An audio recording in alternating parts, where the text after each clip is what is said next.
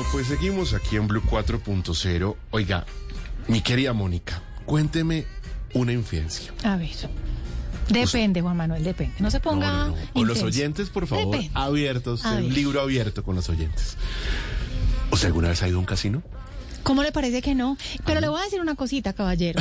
A ver, Es una Cuando deuda- pone ese tono es porque le debo un café, Eh, le debo una claro que me lo debe. Recuerdo yo hace por lo menos un año Ajá. que estábamos encerraditos un poquito todavía, que a mí me prometieron ¿Así? que íbamos a hacer o un programa desde un casino, que íbamos a ir a entender cómo era la película y hasta ahora en cero. Yo estoy como Maluma, borré cassette. No, va bueno, pero pero le quedó muy bien borrado, señor, porque me la sigue debiendo. ¿Sabe qué es lo bueno? A ver. Que hoy el casino vino a Blue 4.0. Ay, qué. Como no fuimos al casino, el casino vino. Bueno, ¿y será que ahorita sí cumple? Porque es que al aire, en este micrófono se han hecho Sí. promesas que no se cumplen y así no funciona la vida. Que quede en el acta. Bueno. Venga, pero déjeme terminar la encuesta. A ver. A ver, Entonces, casino, cero. cero. Usted es una mujer de riesgos, pero no, Sí, cero. claro. ¿Y No, y usted me dice mañana y voy. No, yo le creo. Y, y apostado por internet, No, tampoco. tampoco. No, usted es un cliente potencial para esa industria. Ahí verá. Potencial. imagínese, a usted que le gusta tanto el mundo de la transformación digital, que uno de los sectores que se está transformando, o sea, que está usando tecnología para automatizar sus procesos, para cautivar nuevos consumidores, es el de las apuestas, o sea, lo que se llama los juegos de suerte y azar. ¿Qué está pasando? Que pues tradicionalmente la industria que conocemos es la de los casinos, el Sí. lugar donde usted vaya apuesta las maquinitas, las ruletas, toda esta cosa, los bingos, que tal vez son más antiguos todavía y todavía existen. sí. En Bogotá hay bingos. Que uno diría, pero que uno municipios. diría, los bingos son como, y me perdonarán con cariño, amor y respeto, pero son como la gente más adulta, muy, muy, muy Sí, adulta. yo Pero, así son- lo creo. pero quiero decirle lo siguiente, alguna vez hice uno para los empleados de la vicepresidencia digital de Caracol Televisión Sí. y fue un hit. Le encanta la gente. No, es un planzazo, le planzazo, quiero sí, decir. o sea, uno se divierte. Sí, de- y yo conozco gente que hace bingos a través de Zoom, familias, se Sí, reúnen y hacen bingos, claro, les- es, les es parche. Pues resulta que esa industria ha venido entendiendo que con tecnología es posible llegar a nuevos consumidores y entonces hace cinco años eh, contribuyeron a que se creara una reglamentación, la primera en este mundo de la economía digital, que permitió que los portales en Internet pudieran apostar en Colombia. Entonces, ¿cómo quedó la industria, el mercado? Casinos, que es el sector tradicional y bingos, otro tipo pues de juegos para no entrar digamos en ese detalle, pero ahora portales en internet que hoy son enormes, son gigantes, hay 17 autorizados por el regulador, que es Coljuegos. Entonces es una industria que ha logrado reglamentar, perdón, que ha logrado transformar digitalmente sus procesos, pero quedan algunas preguntas. Por ejemplo, al estar tan presentes en Internet, ¿estarán sacrificándose los casinos? ¿Cambió el consumidor? O hay, o hay dos ¿Qué tipos de consumidor. O hay, que es la discusión un poco taxista, carro particular, Claro. ¿no? Eh, uno desplaza al otro, le compite, o hay mercado para todos. ¿Qué- Pero, qué pero digo, y digo también lo de hay dos consumidores porque no necesariamente quien consume cierto tipo de servicios o hace actividades, cierto tipo de actividades en internet, canibaliza o compite con las actividades iguales o similares en canal físico. Son dos tipos de consumidores. De acuerdo. Entonces, pues le cuento que esa industria tiene un gremio, una asociación de empresarios, una federación en realidad, que se llama Fecoljuegos y que agrupa tanto a la industria tradicional como a esa nueva industria, la que está soportada en tecnología, porque son fundamentalmente plataformas tecnológicas. Fecoljuegos se llama el gremio y su presidente, Ever Montero Cárdenas, está esta noche con nosotros aquí en los estudios de Blue Radio. Buenas noches, presidente, bienvenido. Juan Manuel, siempre es un gusto escucharlos. Creo que lo hago todas las noches, trato de ser muy disciplinado. Me encanta escuchar a Mónica, eh, seguirla. Eso sí, por muy supuesto, bien, soy muy juicioso en bien. eso. O sea, usted escucha Blue 4.0 y escucha a Mónica. Por supuesto, eso es- son cosas que hay que diferenciar muy bien. Estoy seguro que le pasa también a muchos oyentes. Juan Manuel, muchas gracias por invitarme. Un saludo a toda la audiencia. Un triple abrazo fraternal para todos los buenos amigos que nos están escuchando. Muchas gracias a usted, por supuesto, por acompañarnos esta noche. Y bueno, pues yo creo que un punto eh, de entrada de, esta conversación, pues también es un reconocimiento, Mónica, que le hacen precisamente al presidente de Fecoljuegos, Saber Montero, que está aquí con nosotros, que lo hace una de las organizaciones que a nivel global lidera esta industria. Se trata del ICE Landmark Awards, que lo recibió justamente usted en Londres, eh, hace algunos días y que destaca eh, su liderazgo en la industria de los juegos de suerte y azar a nivel nacional. Felicitaciones. ¿En qué consiste este reconocimiento? Gracias, Juan Manuel. Sí, yo creo que más que un, reconocimiento a Ever Montero, por supuesto, es un reconocimiento a la industria. Es un reconocimiento al esfuerzo que se está haciendo en Colombia porque esa industria crezca. Es un reconocimiento que se le hacen a las asociaciones y a las agremiaciones porque realmente creo que nos hemos vuelto eh, eh, esas personas que realmente llevan el sentir del sector y de la industria a los niveles que hay que llevar. Somos los que estamos pendientes de qué pasa con la regulación, qué se necesita, qué hay de nuevo, la modernidad. Y, y, y el caso de éxito que se convirtió Colombia cuando en el 2016 reglamentó las apuestas por Internet y nos volvimos precisamente como un referente a nivel de eh, América en cuanto a todo el tema de la regulación del, del online. Entonces, pues, eh, en Londres tuvo esa generosidad con nosotros y creo que es un tema bien importante porque sin lugar a dudas es el evento más importante a nivel global de los juegos de suerte de azar y todo lo que tiene que ver con este tipo de actividades. Cuando usted fue a Londres a recibir este premio, eh, me imagino que conversó con reguladores de diferentes países, o sea, los equivalentes a Coljuegos, que eso es Ministerio de Hacienda, en el mundo, porque pues hay otros países que también tienen industrias muy importantes. ¿Qué dicen de Colombia? ¿Cómo ven a Colombia, la, la, al mundo de las apuestas en Colombia, en, en, en Londres? Juan Manuel, hoy, hoy en día lo ven. Antes hoy, no. Antes no. Hoy en día Colombia es un referente para muchas cosas. Hoy en día Colombia lo miran eh, estas empresas internacionales tan importantes con deseo de invertir en Colombia. Colombia se ha vuelto muy importante en el sector y creo que eso es una gestión que ha logrado hacer las asociaciones, los gremios por supuesto FECOL en, en, en estar en todos estos escenarios, en visitarlos, en llevarles, en mostrar la seriedad que hay en Colombia en esta actividad, lo, la reglamentación tan juiciosa que existe, el control tan juicioso que existe, las garantías tan, tan excelsas que puede brindar todo el sector y sus empresarios. Entonces, eh, es muy importante. Nosotros estamos asistiendo a Londres, Juan Manuel y Mónica, yo creo que hace unos cinco años, todos los años, pues excepto eh, el, el, el, la, pandemia. La, la, pandemia. Y siempre hemos eh, sido invitados de primera fila a hacer los speakers en los, en los grandes, en los grandes intervenciones que se hay en la academia. Ayudamos y aportamos a las agendas, cómo se deben organizar, cómo se debe tener las, estas agendas académicas. Y no solamente en Londres, lo hacemos con una feria muy importante que también se hace en Las Vegas, la hacemos con ferias que se hacen en Latinoamérica. Entonces creo que Colombia es un referente a nivel mundial en temas de juegos de suerte y azar y en temas sobre todo de agremiación de, de estos industriales, de estos empresarios, precisamente para proteger la actividad y para mejorar la actividad cada vez más. A nivel mundial, ¿cuáles son esos países que son ejemplo de apuestas? ¿Cuáles son los países con eh, industrias más bollantes en, en, el mundo de juegos de suerte y azar? Yo creo que uno de los países más bollantes y más fuertes es el Reino Unido. Allá sí. eh, hay un, una apertura muy grande, una parrilla de oferta de juegos de suerte y azar importantísima. Diferente al de acá, o sea, hay sí, más juegos que hay, en Colombia. Hay mucho más juegos en Colombia. Allá tú le puedes apostar si quieres a, al a qué eh, tipo de sombrero, qué color de sombrero se va a poner la no. reina un día, o, a, o, a, o, hoy que estamos en esta coyuntura política, se puede apostar cierto. a la política, se o puede sea, apostar a En Colombia hoy uno no puede hacer una apuesta, o sea, autorizada por el regulador para, para decir quién gana la, la elección. No, no, en no. temas políticos no hay. Pero en el Reino Unido sí. En el Reino Unido sí hay apuestas y. ¿Qué tal y, esto? Y, y, hay apuestas sobre muchas cosas y muchos, muchos eventos.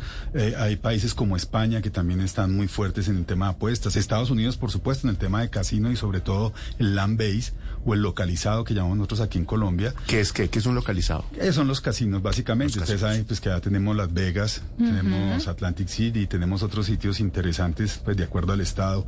Italia también es un, un país bien importante, el tema de apuestas, en Macao, y bueno, en fin, eh, hay, hay, muchos sitios que hay, pero creo que esos son los, los más importantes. Países pequeños como Chipre, más que apuestas ahí es donde se concentran también muchas de las casas matrices en donde se generan todo esto. Que salen eh, a hacer presencia en diferentes lugares del mundo. Hoy Colombia tiene más empresas colombianas de apuestas, eh, perdón, más empresas extranjeras de apuestas presentes. O sea, ¿cómo está? Okay. ¿Cómo está el sí? Porque siento que ve uno compañías que, por ejemplo, cotizan en bolsa. Entonces me da la sensación que aquí hay multinacionales, eh, que hacen parte del ecosistema donde están las empresas colombianas.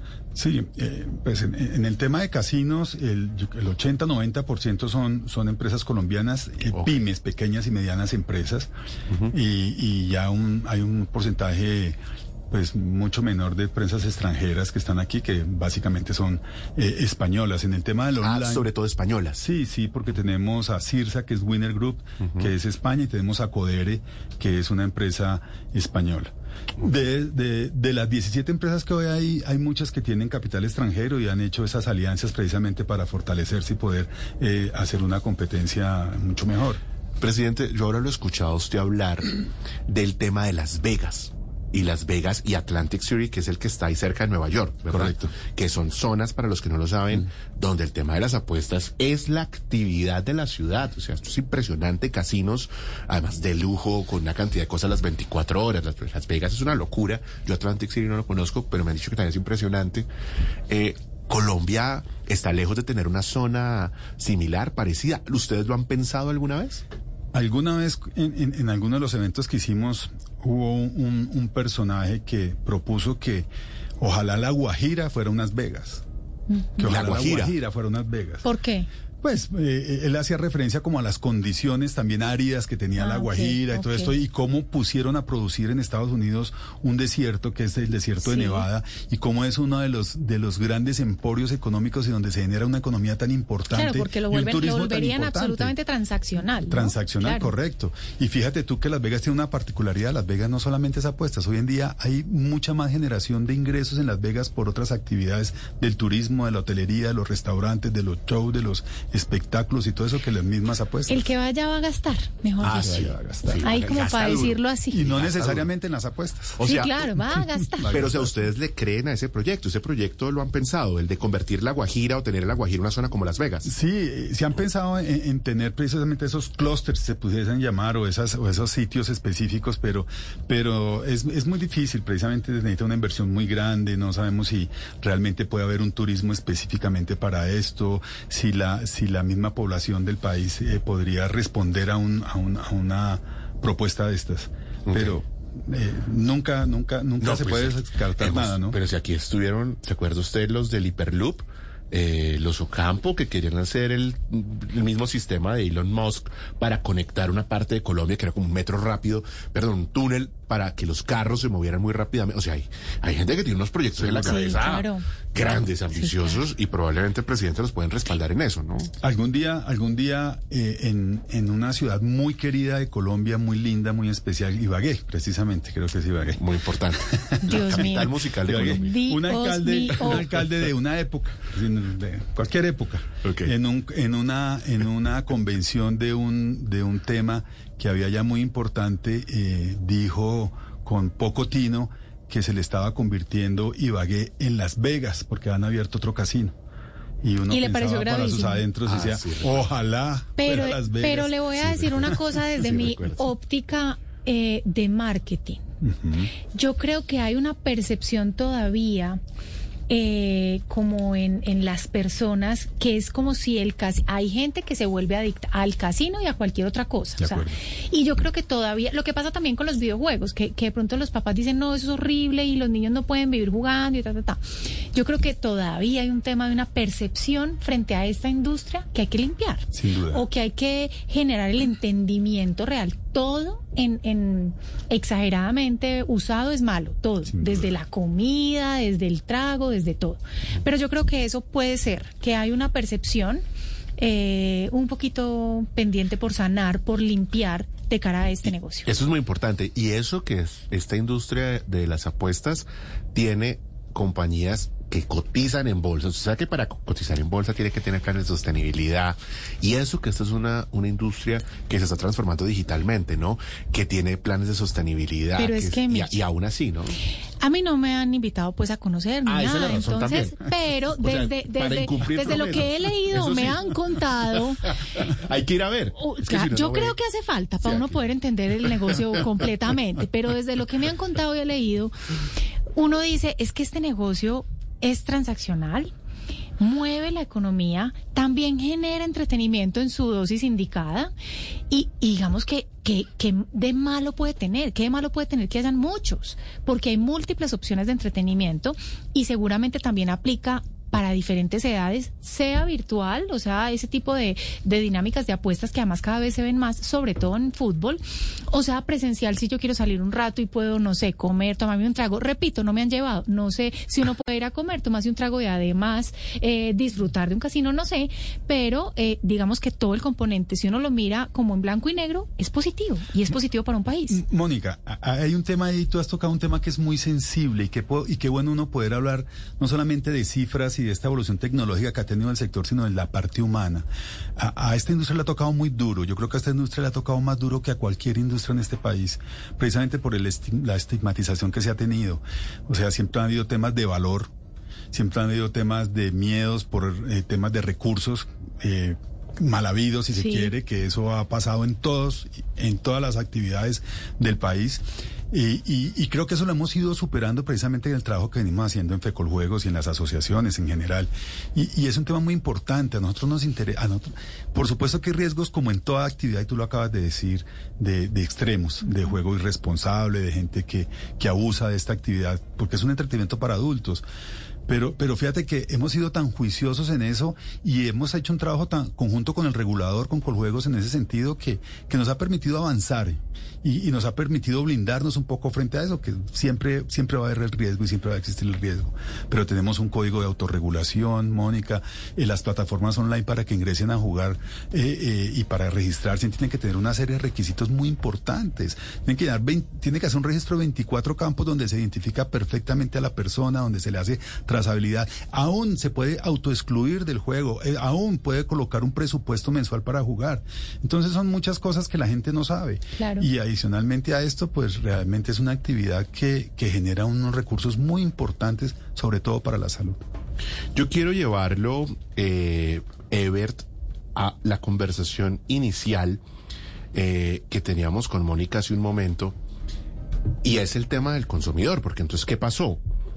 Que de repente pasamos de tener una industria en Colombia que tenía unos casinos y unos bingos, y ahora quiero que hablemos un poco del mundo de los bingos, que como decía Mónica, uno le da la sensación que son como como de la vieja guardia y están muy presentes, ¿no? En, los colombianos. Y ahora hay portales en Internet. Esos portales en Internet hoy que están tan presentes en la agenda, que se ven por todos lados, ¿no han desplazado a la industria tradicional? No, Juan Manuel, y ese era un temor que se tenía y que tenía el regulador en un momento eh, de pensar que se iba a canibalizar, como lo mencionó Mónica en algún, en, algún momento, y, y resulta que, que no se canibalizó. El tema de la experiencia es una cosa que no se puede eh, comparar o no se puede equiparar o no se puede reemplazar, mejor si se quiere, con el tema de la, de la puesta en la, a través del celular. Son públicos distintos. son públicos distintos. Y, y, la persona que va al casino le gusta ir porque le gusta ir a socializar, porque le gusta tener el instrumento del juego al frente, porque le gusta estar sentado en la mesa de póker o de blackjack y participar e interrelacionarse con otras personas. Entonces son, son públicos distintos y, y ese temor creo que eh, ha sido superado totalmente porque no además las cifras lo dicen, entonces eh, creo que eso no, no tiene nada que ver. Y referente al tema de los bingos, que es un juego tan lindo, tan querido, tan especial, eh, eh, pues ha venido teniendo ciertas dificultades pues por, por el tema regulatorio. Es una, está en la ley 643 que tiene 21 o 22 años, es una ley muy vieja y, todavía no ha permitido que, que, el juego avance, que el juego tenga realmente eh, unas condiciones competitivas, y que el juego tenga una rentabilidad buena. Cuando se logró esto, precisamente que se logró con Caracol en algún momento hacer este bingo en, en, en Sábados Felices, que duró como un año, eh, un año creo, después de la pandemia y esto, eh, no se pudo continuar por un tema de reglamentación, pero esperamos que se pueda continuar porque es de alguna manera de recuperar esta actividad que, que es familiar. ¿Quién no ha estado en un bingo? ¿En cuál colegio no han hecho un bingo? ¿En cuál empresa no han hecho un bingo? Y, y, es un sitio tan especial para que la gente adulta y la gente mayor vaya y pase el día. Allá comen, allá conversan con sus amigos, el gasto no es muy grande, eh, eh, tienen posibilidades. Es un, un, espacio de entretención, definitivamente, y de socialización. ¿Quiénes son los segmentos o los perfiles de los consumidores de cada sector? O sea, quienes están apuestas por Internet, que son jóvenes, digamos los que están más en Internet, ¿quiénes van a los bingos? ¿Son personas más mayores? ¿Quiénes van a los casinos? O sea, ¿cuál es el perfil de cada consumidor? ¿Por qué no se compiten entre sí? No, eh, yo, yo vuelvo y repito, no se compite porque la experiencia es totalmente diferente. La experiencia... O sea, puede haber una persona que quiera las tres. Sí, claro, y, tú- y uno va a casinos y encuentra gente joven que le gusta jugar el blackjack o le gusta jugar el Ok. póker o le gusta la ruleta. A los jóvenes les gusta mucho jugar ruleta. Eh, una edad más avanzada eh, ya les gusta el tema de las máquinas. El bingo le gusta eh, sobre todo a las personas más adultas. Entonces, sí hay una segmentación, pero hay gente que le gusta definitivamente todo. Y el tema, sin duda, del, del Internet y las apuestas eh, por Internet, eh, eh, hay una población, por supuesto, de 18 años hacia arriba hasta los 35, 40, que creo que es la, la más fuerte. Claro, es el público cautivo más cercano al mundo de lo digital. Correcto. ¿Estuvo muy golpeada la industria con la pandemia? Varias cosas, varias cosas pasaron ahí muy particulares. Ustedes saben que esto tiene unas, eh, tiene unos productos diferentes. Pues está el tema de las loterías y está el tema del chance o las apuestas permanentes que corresponden a unos temas territoriales que finalmente, pues, de alguna manera también serán afectados. Pero te voy a decir, el tema más duro fue el de los casinos y el de los bingos. Fueron- eh, a los que presencial. peor les fue. Claro, porque adicionalmente a eso fueron los primeros que cerraron y los últimos que abrieron. Y adicional, pues no se conocía y no se tiene el concepto de lo que significa y cómo funciona un casino. Entonces se hablaba de las aglomeraciones y se hablaba de las congestiones. Y resulta que un establecimiento de estas en una época normal no pasa el 50% o el 40% de aforo. Entonces eh, eh, no era tan difícil, eh, o sea, no, no, no era el problema, era el mismo desconocimiento del mismo Estado, del mismo gobierno de esta actividad. Y, y- y- y, pues era muy difícil decir que van a abrir primero un casino que una iglesia, que un colegio, que alguna cosa de estas. Entonces, pues siempre iban jugando ahí esos temas de, de valor y de, de Claro. imagen y políticos, de alguna manera, si se quiere. Pero, pero sí, el tema de los casinos fue muy golpeado, muy golpeado. Eh, hablemos, eh, por supuesto, del futuro, hablemos de lo que sigue. Colombia hoy tiene pues una reglamentación de plataformas en Internet, tiene una industria que entiendo ya se está empezando a recuperar. ¿Para dónde va Colombia en esta industria? Yo creo que, que, va a crecer y es parte de lo que nosotros tratamos cada día de, hacerle entender al regulador, al gobierno, al mismo Estado, a todo el, a, to- a todo el público en general. Y es que hay muchas ofertas de juego, muchas posibilidades de juego. Y lo grave de esto es que los, em- las 17 plataformas, en el caso de los online, que ofrecen y tienen estas oportunidades de ofrecer algunos productos, están muy limitadas. Y lo triste y lo grave, repito, es que el ilegal que existe sí puede ofrecer todo tipo de juegos sin ninguna restricción para menores, sin ninguna generación de empleo, sin ninguna generación de recursos para la salud. Entonces, eh, es esa competencia desleal, no solamente con el país, sino con los que han creído en el país y han invertido precisamente para que se pueda hacer una actividad seria, juiciosa, responsable. Mónica, ¿quedó usted convencida de la Sí, industria o no? sí, pero solamente me hace falta que me lleven. O sea, ahorita Que estaban inviten. hablando de que hay bingo para no sé quién, que hay no sé qué, que la ruleta. No, yo no sé. Ahí sí no, no me veo calladita. ¿Qué voy a decir?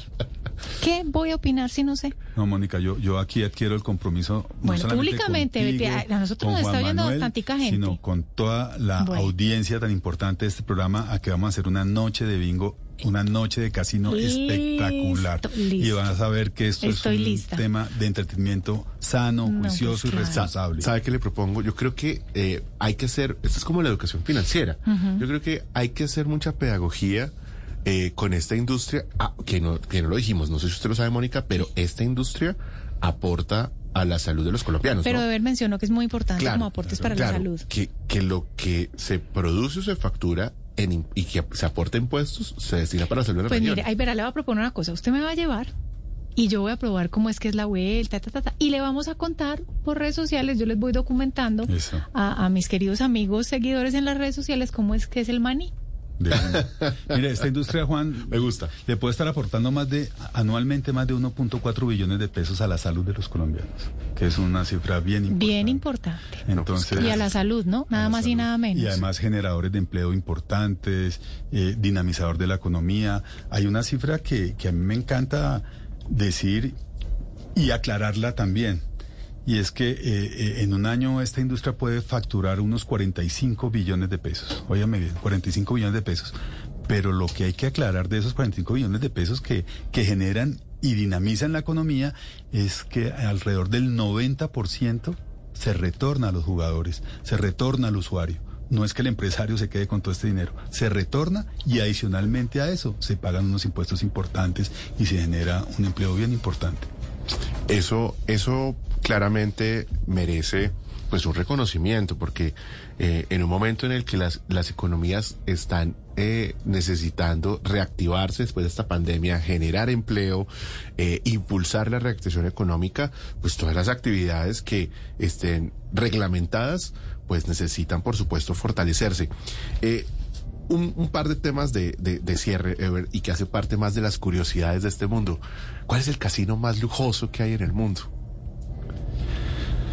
¿Qué, ¿Cuál lo ha impresionado? Porque usted se ha recorrido, me imagino que de, buena parte. Seguramente en Mónaco, pero seguramente también habrán otros que, que uno no conoce. En Londres hay uno muy famoso que es bello y tiene muchas actividades que se llama el hipódromo, que cae en Piccadilly Circus, por ese lado, es bellísimo, pero seguramente tienen que haber muchos más en el oriente y qué sé yo. ¿Y hay dentro del funcionamiento de esos casinos eh, alguna lógica para que siempre estén, funcionan, muchos funcionan las 24 horas, ¿no? Sin duda, muchos funcionan 24 horas. ¿Y hay alguna lógica? Es, es, que hay gente que definitivamente apuesta de noche o que pasan todo el día allá o amanecen allá o cuál es la, cuál es la lógica? se rota mucha gente, hay gente que también se rota, no es que se la pasen mucha gente ahí, pero rotan, sobre todo, por ejemplo, en Londres. Que o sea, no es, no es, que la gente pase días enteros, no, sino no, que entran sí, se rotan, se rotan, se rotan a diferentes horas y hay agüeros para absolutamente todo, de hora ¿Ah, sí? de jugada o de la máquina que eh, siempre juegan o del... Bueno, eso hay... Oiga, Mónica, usted es de agüeros, ¿no? ¿Usted, usted tiene eh, agüeros? Ay, no sé, yo creo que no.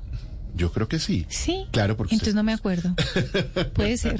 no, mentira, no, no, no. Pero, pero Juan... No tendría por qué. Déjame decirte algo. Yo, yo, yo me siento muy contento y muy orgulloso de estar en este sector. Y me siento muy feliz de que este sector haya reconocido, sea reconocido con ese premio ICE y con muchos otros premios que nos han dado, pero básicamente en este caso, que fue el último, fue con ICE, porque creo que, que una industria tan gigante, Juan, una industria y una empresa y una feria donde, donde en tres días van más de 35 mil asistentes, más de 150 países representados, más de 12 mil operadores, generadores de juegos, reguladores, eh, eh, distribuidores, eh, creadores de, de, contenido, de toda esta cuestión, hayan tenido en cuenta a Colombia y a FECOL Juegos. Esto es un tema que uno dice algo está haciendo bien, algo se está mirando, y uno no creería que en ese universo tan gigante y nosotros que somos tan pequeños en esta actividad aún mundialmente, eh, eh, este, se estén dando cuenta que aquí están pasando cosas interesantes. Y decirle a Andrés Mota, porque me pareció muy interesante ese tema de, de Colombia punto cuatro cero. Sí. Este tema es tecnología y evolución. Yo creo que la tecnología que existe en el sector de los juegos de suerte de azar es muy importante y hay que mirar esta tecnología. Aquí todos los días, Juan, hay temas tecnológicos, hay creación de contenidos, hay nuevas propuestas, aún en los localizados que son las máquinas, Juan. ¿Tú sabías que las máquinas por supuesto las legales, están conectados en tiempo en línea real con el Estado. ¿Ah, sí? Un momento, sí. ¿La, ¿las máquinas tragamonedas? Las máquinas tragamonedas. O sea, está conectado vía internet, vía internet al Estado? Sí, bueno, cuando hay internet. pues, no, pues el presidente me dijo ayer que ya están en el 60% sí, sí. en zonas urbanas, 70, eh, 70% zonas urbanas, 60 rurales y el promedio está en 60. Bueno, Entonces, aquí se sabe... Ya... O sea, de aquí a agosto llegan de aquí a, pues él está tratando. ¿no? Aquí se sabe cuándo, cuánto se le mete a una máquina, cuándo se abre, cuántos premios paga, cómo funciona. Aquí hay, y nosotros hacemos un reporte constante de eso en tiempo lineal.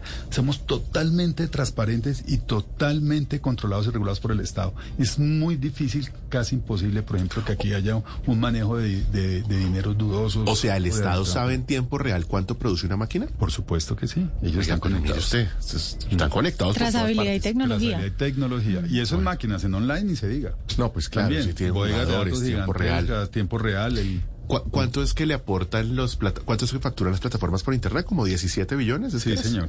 Oiga, so, 17 billones que yo no sé. Sería interesante preguntarle a María Fernanda Quiñones de la Cámara de Comercio Electrónico si eso está en las cuentas de las transacciones de comercio electrónico hoy. Porque 17 billones es la facturación que a través de Internet se, se, se da con estas plataformas. Diría en borrador que no, porque no es una compra, una adquisición de un producto o un servicio, pero no, claro. valdría la pena usted, preguntarlo. Cuando usted apuesta es un servicio, es una transacción técnicamente. El que, pero no está a, a, a, marzo de 2022, no sé. a marzo de 2022 alrededor de 12 millones de dólares para el sector de la salud de los colombianos. Bueno, pues ahí está. Pues es Eber Montero Cárdenas, el presidente de Fecoljuegos, el gremio de la industria de las plataformas de apuestas por Internet y de los casinos en Colombia a propósito del premio ICE Landmark Awards que le han entregado en Londres en los últimos días y que pone a Colombia en un escenario muy importante a nivel global, por supuesto. Presidente, gracias. No, a ustedes gracias por invitarme. Quedo aquí con un compromiso, mejor dicho, que no puedo no lo puede rebajar. ni quisiera eludirlo, por supuesto. Me muy bien. Y es una noche de casino bien interesante. Están muy, muy Decirle a toda la audiencia que esta es una actividad de entretenimiento para adultos juiciosa, regulada, que controlada y que finalmente genera importantes recursos para la salud.